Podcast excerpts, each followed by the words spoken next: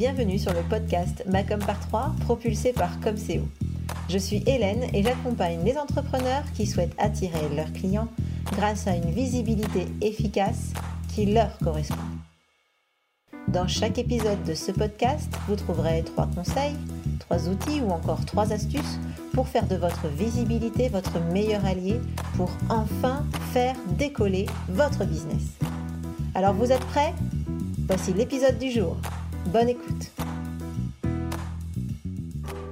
Bonjour, bonjour, bienvenue dans ce nouvel épisode du podcast. Je suis ravie de vous retrouver cette semaine en compagnie de Virginie Gruber, qui est la créatrice de Let You Shine, qui est euh, une entreprise de graphisme. Du coup, elle est graphiste et web designeuse et euh, on peut dire que Virginie, elle a l'image de marque chevillée au corps, que c'est vraiment une religion, une institution pour elle. Elle en parle avec énormément de conviction et puis énormément de cœur surtout, de l'enthousiasme, de l'envie. Bref, elle nous donne envie d'avoir une image de marque au taquet. Alors du coup, on a eu euh, une conversation fort sympathique, on a bien rigolé, on a bien papoté et euh, c'est super chouette parce qu'elle va vous donner évidemment les conseils pour avoir une image de marque forte, mais à la fin de cet épisode, je lui ai demandé trois choses que vous pouvez mettre en action, euh, en application dès maintenant à la fin de cet épisode. Alors du coup,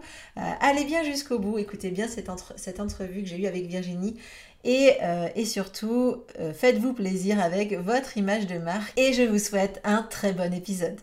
Bonjour Virginie Salut Hélène moi, je suis ravie de, t'accueillir euh, dans cet épisode.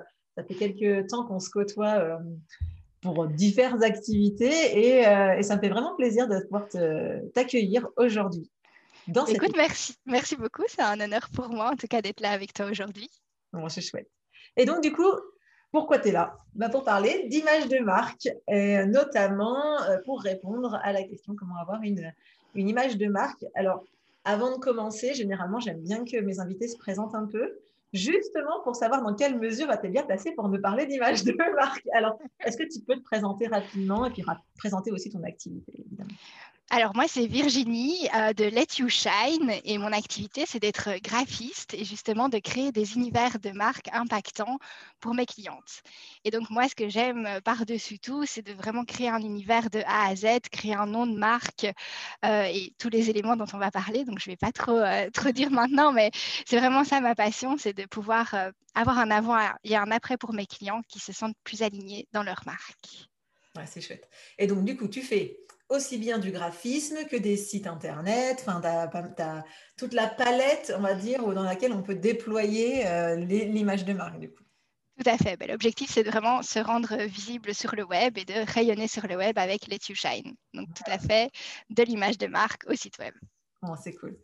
Et donc euh, aujourd'hui, ben, on va parler d'image de marque. Et euh, comme introduction, j'aime bien toujours, avant de dire comment faire, j'aime bien dire pourquoi. Alors, est-ce que toi, tu pourrais nous dire pourquoi, selon toi, c'est important d'avoir une image de marque forte? Je pense que c'est essentiel parce que à partir du moment où on a une image de marque forte et surtout qui nous qui, nous parle vraiment et avec laquelle on se sent aligné, on, arrive à communiquer de manière beaucoup plus impactante et en fait, on se sent beaucoup mieux avec son image de marque et donc on arrive mieux à déployer son message. Et moi, je suis assez convaincue qu'il y a un avant et un après avoir défini son image de marque, avoir trouvé le nom de son entreprise et, et son image, donc son logo par exemple. Et, et, du coup, on va pouvoir rayonner beaucoup plus, de manière beaucoup plus brillante et ce sera beaucoup plus efficace dans notre communication. Bon, on aura compris hein, que dans ton, toi, dans ton image de marque, clairement, il y a la brillance, il y a le rayonnage, enfin le rayonnage ou le rayonnement. le rayonnement, s'il te plaît, on n'est pas au carrefour. non, et tu sais qu'en disant, en faisant le pourquoi avoir une bonne image de marque, je me rends compte qu'en fait, je n'ai même pas demandé c'est quoi une image de marque forte? Parce qu'en fait, euh, je me dis que peut-être il y en a qui nous écoutent et qui se disent mais de quoi qu'elle cause les filles euh, C'est clair que nous, on est tombé dedans quand on était petites, hein, en tant que graphistes toutes les deux. Alors pour moi, une image de marque, clairement, c'est d'abord un nom de marque euh, qui va résonner pour vous. ça va être aussi du coup un logo forcément, qui sera euh, la première image qu'on verra de votre entreprise. Ce sera vraiment la chose qui vous permettra de faire le lien partout. En voyant votre logo, on sait à, qui on a affaire. Puis ensuite, ça va être euh, la charte graphique avec des couleurs, des typographies qui vous seront propres. Et puis en plus, la petite touche que moi j'aime bien rajouter dans les univers de marque que je crée, c'est un champ sémantique euh, qu'on ne, on ne pense pas toujours à mettre en avant, mais tu l'as entendu, mon champ sémantique euh, de Shine, c'est la brillance. Et donc, moi, quand je parle de ma passion et de mon univers, il y a toujours des mots liés aux sentiments, aux éclats, à la brillance. Et j'ai même un petit post-it sur mon écran où j'ai tous ces mots-là qui, du coup, euh, sont avec moi tout le temps. Et ça permet vraiment d'avoir, du coup, un univers de marque extrêmement cohérent. Et donc, dans votre communication, distiller à chaque fois les éléments de votre champ sémantique, ça fait la différence. J'en suis convaincue. En fait, c'est ça, c'est ce que tu dis. L'image de marque, euh, c'est euh, en gros d'être reconnu euh, rapidement parce que tout, tout cela, tout, ce que tu viens de dire, tous les éléments, donc pris un par un, là, donc le logo, etc., ça va marcher ensemble, matcher ensemble, en fait, et créer, ben, oui, oui, une identité, en fait une sorte d'identité générale. Alors du coup, bah, on a un peu avancé parce que c'est vrai que je voulais qu'on parle de chaque élément pour avoir une bonne image de marque. Est-ce qu'on peut peut-être aller un peu plus loin, peut-être euh, du coup? Est-ce que tu as... Euh, donc ces éléments principaux, le logo, les couleurs, etc. Est-ce que peut-être tu peux un petit peu nous en dire plus pour comment bien choisir son logo, etc., etc., pour que l'image de marque, elle soit forte? Je te, je te laisse un petit peu m'en dire un peu plus. Alors, je pense que d'abord, il faut clairement se poser la question du nom de sa marque, parce que ça va tout changer en fait. Et, donc il faut se poser, est-ce que j'ai envie de, parler de mon business sous mon propre nom? Moi, je pourrais très bien avoir ma marque qui serait Virginie Gruber. Est-ce que j'ai envie d'avoir une marque comme euh, L'Oréal, comme euh, euh, Coca-Cola? En fait, ce sont des mots qui ne veulent rien dire, mais qui sont devenus complètement iconiques et qui veulent tout dire à tout le monde aujourd'hui. Et donc, on peut très bien aussi, nous, même en tant qu'entrepreneurs, créer une marque qui un jour voudra dire quelque chose pour tout le monde ou bien parler plus dans, partir dans un univers euh, comme moi je l'ai fait, Let You Shine, où on va du coup emmener les personnes dans, dans notre univers pour leur faire comprendre ce qu'on veut dire avec notre marque. Mm. Donc ça, c'est vraiment les différentes options quand on veut choisir son nom de marque. Pour moi, ce n'est pas quelque chose qui doit se faire à la légère parce qu'un nom de marque ne se change quand même pas facilement. Donc, il vaut mieux bien y réfléchir et bien s'aligner avec. Ouais, c'est rigolo. Pardon, excuse-moi. J'étais avec quelqu'un l'autre jour, euh, on parlait justement, euh, euh, elle voulait créer son entreprise, etc. Et c'est au-delà de, la de choisir son nom en fonction de ce qui nous parle, de comment on se sent bien, etc. C'est important aussi de choisir un nom de marque qui est disponible, hein, je tiens à le dire. c'est une sorte de priorité absolue. Le nom de marque doit être disponible. Donc c'est clair qu'on va vérifier euh, ces différents éléments à l'INPI euh, si le nom de marque n'a pas été déposé, mais aussi si les noms de domaine sont disponibles en .fr, en .com, euh, en .be si on est en Belgique, parce que si on a un concurrent qui a un nom quasiment similaire au nôtre, ben, pour se référencer après sur Google, ça va être beaucoup plus compliqué. Donc clairement, tu fais bien de le souligner. Quand on choisit son nom de marque, après avoir eu les étoiles dans les yeux, on redescend sur Terre et on vérifie que c'est possible. Ouais, voilà, ça c'est clair. Moi, le, nom de ma marque que je voulais à la base, c'était Shine on Web. Mais ce n'était pas hmm. disponible. Et donc après, j'ai brainstormé pour trouver ce qui serait disponible et qui pourrait rester dans cet univers-là. Et donc, c'est comme ça qu'est né Let You Shine. Ouais, c'est vrai que moi j'ai pas mal de clients. Hein. Trouver un nom, c'est extrêmement compliqué. Entre, euh, il faut qu'évidemment ils reflètent notre vision, qu'ils disent bien ce qu'on a envie de dire. Euh, il faut qu'on l'aime c'est quand même pas si c'est essentiel. c'est clair.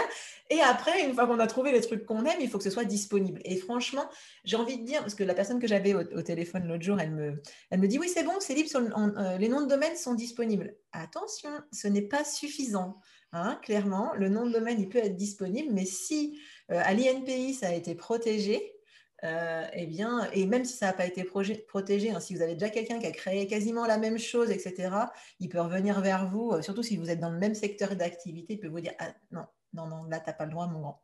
Donc, franchement, euh, vérifiez bien après. avant, pardon, parce qu'après, c'est trop tard. c'est sûr, avant, c'est mieux. du coup, on a notre nom. Ah, pardon. Oui, Oui, on a notre nom, mais alors un petit conseil justement par rapport au nom d'entreprise. Parfois, on a un nom qui nous parle vraiment, qui nous évoque quelque chose profondément pour nous, mais qui va peut-être pas être suffisamment clair pour notre client idéal. Et alors là, le petit conseil, c'est d'aller ajouter un slogan, donc une baseline, qui va permettre de clarifier ce que vous faites. Donc moi, par exemple, c'est Let You Shine en soi. ça dit pas tellement ce que je fais. Et donc, j'ai rajouté ma baseline, rayonner sur le web et c'est beaucoup plus clair tout de suite. Mm. Et donc ça, c'est la petite astuce pour pouvoir garder le nom de marque qui vous fait vibrer et clarifier tout de suite à votre client idéal ce que vous faites avec une baseline. Ouais. Et sans parler de la prononciation, hein, parce que clairement, alors on a échangé déjà sur euh, mon nom de marque hein, qui est comme SEO, pas comme SEO, hein, du coup. Euh, j'en profite, c'est comme SEO. Euh, parce que franchement, tout le monde, ouais, tout le monde me voit le SEO, etc.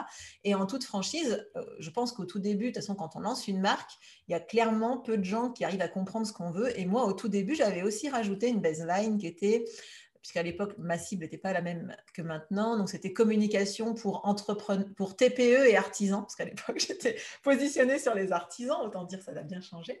Mais euh, c'était, je l'avais marqué en dessous, parce que sinon, je m'étais dit, bon là, c'est pas clair, pas forcément clair. Donc, j'avais bien précisé. Surtout quand on crée une marque qui toute nouvelle, en fait, les gens ne savent pas forcément. Donc, euh, donc c'est vrai que la baseline, c'est intéressant aussi. Voilà. Et donc pour la baseline, petit conseil, c'est de jouer entre 3 et 5 mots euh, pour que ça reste impactant, court et que ça reste en tête en fait. Donc, hmm. petit conseil supplémentaire. Top. Ça te parle? Ah ouais, c'est parfait. Bon, moi, je dois t'avouer que j'avais fait un peu... Euh, voilà. je dois avouer que là, communication pour TPE et artisans, autant dire que là, plus clair, euh, voilà, plus créatif, il y avait, il y avait clairement.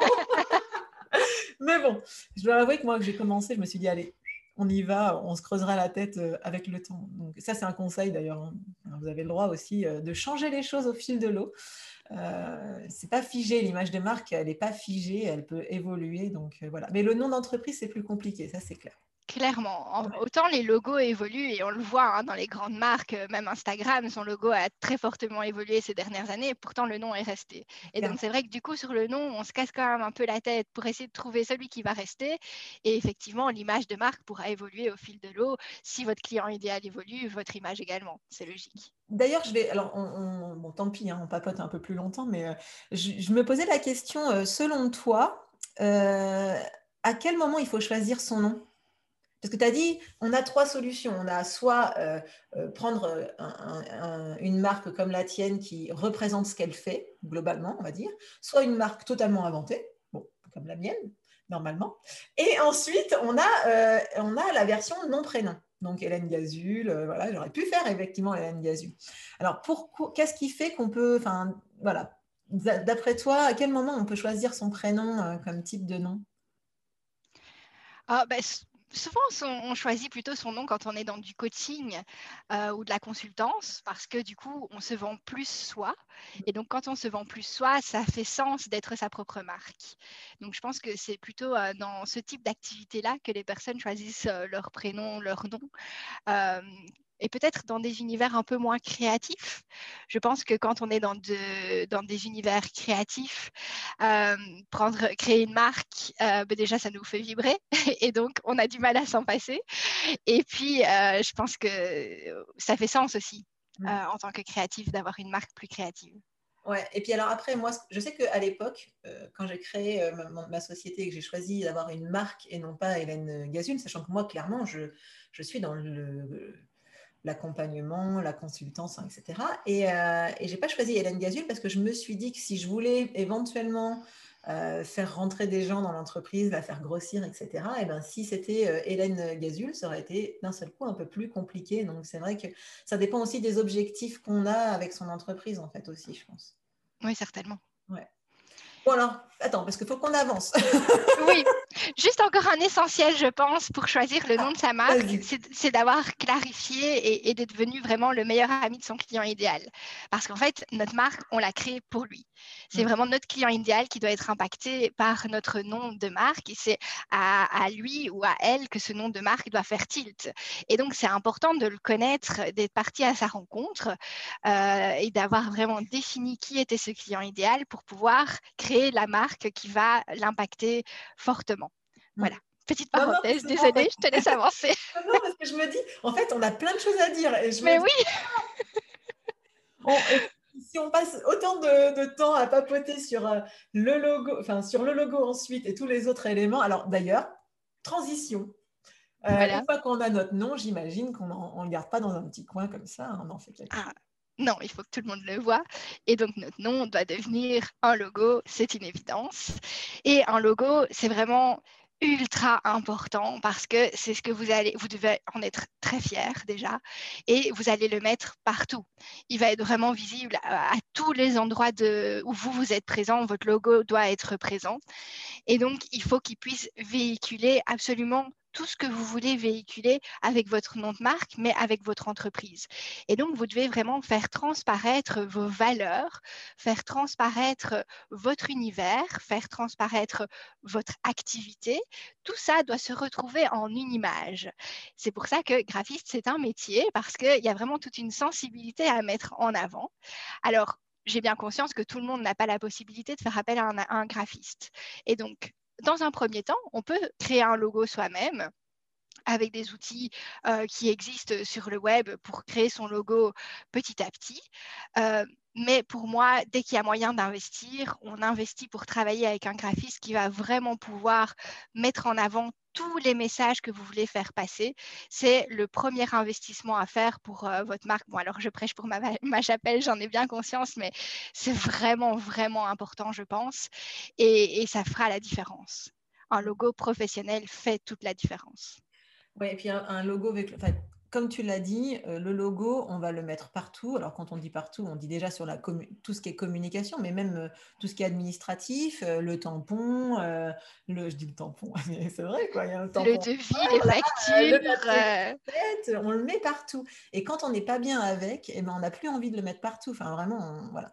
Donc, donc, vraiment, oui, je ne peux que aller dans le sens de Virginie après, vraiment faire appel à un graphiste, c'est vraiment différent que de le faire soi-même. Euh, bon, sauf si évidemment vous êtes graphiste. Et encore que, je crois qu'il y a certains graphistes qui n'arrivent pas, pas à créer leur propre euh, logo. C'est pas si simple en fait. Ah, je pense que mon logo, c'est celui qui a eu le plus de versions au monde de tous les logos que j'ai créés. Ça, c'est sûr. Créer son propre logo, c'est plus compliqué. Il faut vraiment qu'il plaise, euh, faut vraiment qu'il vous plaise de façon certaine, pas de doute. Quoi. Parce que s'il y a un doute, ce n'est pas, pas encore le bon il faut vraiment prendre le temps euh, avec votre graphiste, qu'il apprenne à vous connaître, qu'il prenne le temps euh, de, savoir qui vous êtes, qui est votre client idéal, ce que vous voulez communiquer. C'est vraiment essentiel de partager tous ces éléments avec votre graphiste parce qu'il doit s'en imprégner pour mmh. pouvoir le faire transparaître dans votre logo.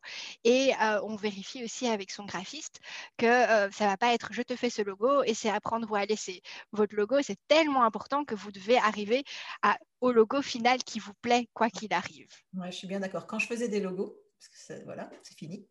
Eh bien, euh, c'est vrai que euh, l'élément différenciateur, c'est que moi, je, faisais, je ne m'arrêtais pas tant que euh, la personne n'était pas totalement certaine et contente de ce qu'elle avait. Alors, il y, avait des, il y en a certains avec lesquels ça va plus vite et d'autres où on y passait un nombre de versions infinies. Mais au final, moi, je leur disais toujours, vous devez être content et sûr de votre coup. Ce n'est pas possible, on ne peut pas partir avec une demi-satisfaction.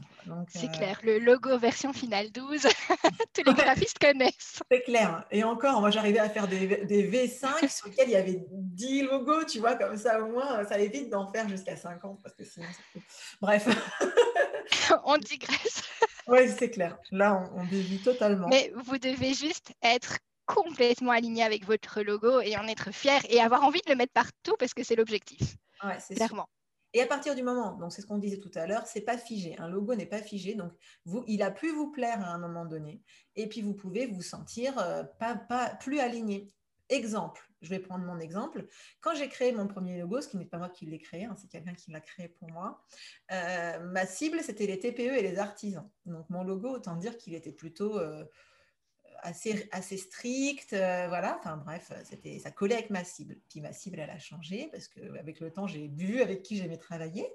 Euh, plus, davantage. Et donc, euh, du coup, ma cible a changé et j'étais plus bien du tout avec mon logo. Donc, il a fallu que je le change au bout de cinq ans à peu près. J'ai changé mon logo euh, parce que ça voilà, parce que j'avais plus envie de le mettre nulle part. Donc, effectivement, il a pu vous plaire à un moment donné, mais rien n'empêche de changer.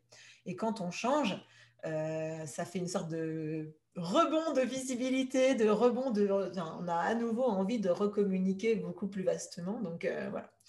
Bref, je dis c'était juste un petit exemple.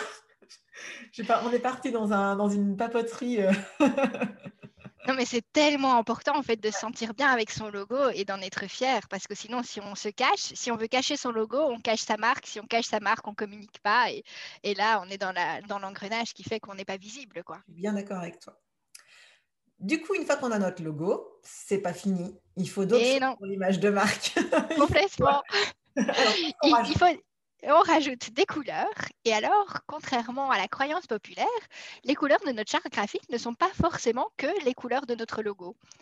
Pour moi, une charte graphique doit comprendre entre 5 et 6 couleurs minimum. Euh, parce que sur un site web, si on a par exemple deux couleurs, c'est un peu peu. Et donc, on, va vraiment élargir le champ des couleurs euh, pour avoir plus de couleurs dans sa palette euh, chromatique et pas que se limiter aux deux couleurs qu'on aurait dans notre logo. Donc, on va vraiment faire une analyse de couleurs plus vaste pour créer une charte graphique. Et donc, l'utilisation des couleurs et codifier l'utilisation des couleurs pour que ce soit cohérent du début à la fin de notre communication. Mm. Moi, ce que je conseille souvent, c'est d'avoir une couleur euh, pâle aussi, tu vois. Parce que souvent, euh, le blanc, c'est sympa, mais bon, euh, voilà, c'est pas très différenciant.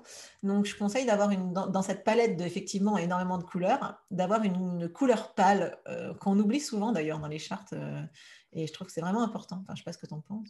Oui, je suis 100% d'accord. Ça permet d'éviter d'écrire noir sur blanc, de blanc sur noir, euh, d'avoir justement un rose pâle qui va tranché sur le noir. Ça peut être très sympa. Moi, ce que j'aime bien conseiller aussi, c'est d'avoir une couleur qui tranche complètement avec notre logo. Si notre logo est dans les tons euh, mauve et jaune, euh, ben, d'avoir du vert. Quoi. Et une couleur complètement opposée et qui va attirer l'œil. Et ça, ça va permettre sur un site internet de mettre les boutons d'appel à l'action dans cette couleur qui est complètement différente du reste de la charte euh, graphique et du coup va attirer l'œil aux endroits où on veut euh, attirer le prospect. Ouais, je comprends. Et du coup, euh, pour cette fameuse couleur comment tu dis, différente, là, j'imagine un cercle chromatique et on dit, allez, on va à l'opposé, ou je sais pas. Ah, on, travaille. c'est un vrai travail. moi, je suis très mauvaise sur l'association des couleurs, je dois avouer, surtout quand il faut s'habiller, là, par exemple. Et du coup, euh, je me dis, oh, mais oui. Donc, effectivement, rien que pour les couleurs aussi, il faut aller voir euh, des spécialistes. Créer une palette de couleurs, ça peut prendre du temps pour arriver à, ce que tout soit. Euh, fonctionne bien, que chaque couleur aille bien avec les autres, etc. C'est pas simple du tout. Et donc, pour moi, il faut clairement s'aider euh, d'outils euh, de palettes de couleurs, comme tu dis, et, ce genre d'outils qui, sont, euh, qui vont vraiment nous aider. Quoi. Oui, il y a des sites internet, il me semble, hein, qui font ça. oui, comme il y a Coolors, moi c'est mon chouchou du moment, qui génère des palettes de couleurs et qui permet tout de suite de se dire ça j'aime, ça j'aime pas et de continuer à générer des nouvelles palettes. Coolors, c'est pas le truc d'Adobe? Non, c'est pas, pas celui-là. Hein. Non, c'est pas Adobe, Adobe, alors il y en a qui disent Adobe, hein, moi je sais pas comment ça se dit. Bref, euh, ils, ont aussi un outil de palette de couleurs, enfin bref. Après, euh, il y a aussi des, des, des, gens qui, ont, euh, qui créent des palettes de couleurs, ils, ils, font, ils passent leur vie à faire ça. Moi, à une époque, j'étais abonnée à des comptes Instagram où je voyais des, des, palettes de couleurs qui passaient. Je trouve ça tellement, tellement sympa à regarder. Et sur Pinterest aussi, hein, on tape palette de couleurs avec ah euh, une type de, un type de couleur qu'on aime bien et il y a plein d'inspirations qui sortent et ça, ça peut aider aussi euh, ah, pour briefer euh, un graphiste ou pour faire sa propre palette. Mmh. Ah, cool, merci. alors maintenant, j'ai mon nom, j'ai mon logo, j'ai mes couleurs. Il faut des typographies. Ah bah oui, les typographies. Ah bah oui il y a les typographies qui seront utilisées dans ton logo, mais il y a aussi du coup les typographies que tu vas utiliser dans ta com. Et parfois, les typographies qu'on utilise dans son logo sont euh, très belles euh, et très lisibles sur un mot, mais elles vont pas être lisibles en, en l'utilisant sur du texte. Et donc, il faut prévoir des typographies extrêmement lisibles, principalement sur un site Internet. Notre objectif est d'être lu avant d'être beau. Alors que sur le logo, il faut quand même surtout être beau et lu, hein, bien sûr. Mais par exemple, moi, mon, Shine, euh, il est tout à fait lisible sur mon logo, mais si j'écris toute une phrase avec cette typographie-là, euh, c'est la misère. Il n'y a personne qui lit rien. Et donc, il faut vraiment travailler des typographies qui vont être lisibles, mais qui vont aussi être différenciantes, qui vont avoir une personnalité pour pouvoir euh, les utiliser dans notre communication. Top. Euh, ah, je pense qu'on commence à être pas mal. Sachant que parfois, on peut, cette fameuse police pas lisible, on peut, enfin pas lisible, ou difficilement lisible sur une phrase entière. Euh, maintenant, ça se fait bien en ce moment de mettre des petits mots, enfin un mot, ou, etc., dans, une police différente. Donc là, euh, effectivement, on peut dire pour un mot simple, pourquoi pas, mais il faut faire attention effectivement à ce que la phrase intégrale soit lisible. Tout à fait. Après, il y a aussi des, histoires de police qui sont euh, compatibles avec le web, etc. Enfin, il y a, cette grande problématique. Donc, euh, donc là aussi, euh, vraiment, bien être vigilant dans le choix des polices et effectivement d'avoir une belle déclinaison de son logo sur, enfin, de ses polices éventuellement pour le site web. Donc ça veut dire, en gros, j'ai mes polices de site web, de, du logo et en plus, j'ai des déclinaisons pour le site. Oui, il faut une police euh, titre qui va être euh, différenciante et qui va vraiment euh, se démarquer et ressortir. Et puis une police de texte qui, elle, va rester plus neutre, plus sobre, qui va juste être là pour communiquer. Ouais, et pour être facile à lire. tout à fait. On n'est pas trop fantaisiste sur la police du texte, sinon on n'a plus envie de lire. là, on reste sobre, essentiel. Tu as raison. Il faut être pragmatique et efficace. Tout à fait. Alors, bon, maintenant, euh, j'imagine que c'est pas tout. Ce serait trop facile. Ben non, ce serait trop facile. Qu'est-ce que On tu rajoute alors? La petite formule magique du champ sémantique. Parce que notre marque, c'est un univers.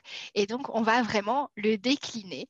Et donc, quand on va définir nos offres, on va essayer de trouver des noms d'offres qui seront en lien avec notre champ sémantique euh, et en lien avec notre nom de marque pour que ce soit vraiment cohérent. Et que, du coup, à chaque fois euh, qu'on communique sur notre marque, on distille des mots de notre propre vocabulaire qu'on a mis en place. Euh, on peut même rentrer dans inventer quelques mots si on en a envie, créer des mots valides si on veut. Donc, on peut vraiment là euh, ouvrir le champ de la créativité pour créer ce qui est propre à notre marque. Hmm. Donc, toi, par exemple, tu as mis euh, du, de, la brillance, de l'étincelance, du, des éclats. Soleil, dans, ta com. Tout à fait. Des étoiles. Tout à fait. Il y, a, il y, a, des étoiles, il y a des paillettes, il y a euh, de la brillance, du sentiment, du rayonnement. Ce sont, le nom de mes, ce sont les noms de mes offres. Et ça, ça se retrouve partout dans ma com. Ça scintille. Voilà. Et moi, c'est le 3. Voilà, vous avez la com par 3. On a compris hein, que moi j'étais plutôt le 3. Et d'ailleurs, dans mon logo, je l'ai mis, hein, j'ai fait les trois ronds en fait. Tout à fait. Euh, voilà. Donc c'est vrai que du coup, d'avoir quelque chose comme ça qui, qui revient, euh, alors c'est très sympa, euh, c'est très sympa. Malgré tout, ça demande quand même un peu de créativité. Parce qu'il y a certaines fois où on se retrouve euh, à devoir créer une nouvelle offre et à pas trouver le nom euh, avec euh, dans le champ sémantique qui va bien. Quoi. Donc, Là, on devient meilleur ami avec le dictionnaire des synonymes, on demande à toute notre famille et toi, tu n'aurais pas un autre mot? Et on ouvre le champ de la créativité, on brainstorm et, et on finit par trouver. Quoi. Ouais, c'est vrai. Bon, bah top. Alors là, est-ce qu'on a fait le tour de tous les éléments? Oui, je pense que là, on commence à être. On a fait le tour. Donc, je récapitule. On a dit d'abord le nom, évidemment. Tout à fait. marque. Ensuite, on a le logo. Ensuite, on a les couleurs, les typos et le champ sémantique. Sémantique, ouais. Donc, on a ces cinq éléments euh, qu'on se garde sous le coude pour être sûr de ne pas les oublier. on se crée un fichier où on met euh, tous ces éléments.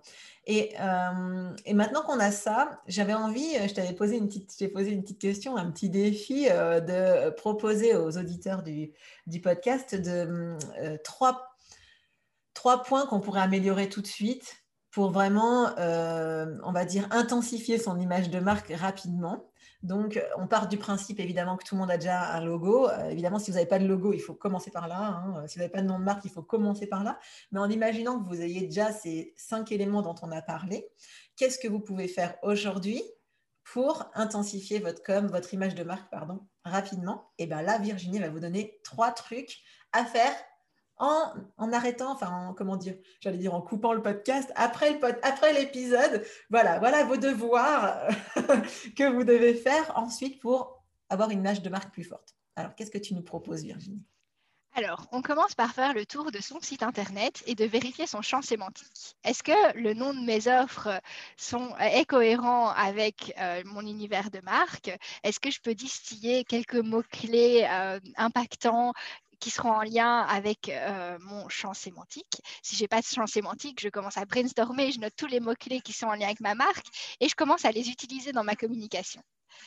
Euh, je peux créer des templates euh, pour les réseaux sociaux en lien avec ma charte graphique. Comme ça, quand euh, je veux faire une image pour Instagram, pour Facebook ou pour Pinterest, je reprends mon template et du coup, je suis toujours, toujours alignée avec ma charte graphique, avec mes couleurs, mes typographies, mon logo, etc. Et puis, petite astuce, c'est faire des photos avec les couleurs de sa marque.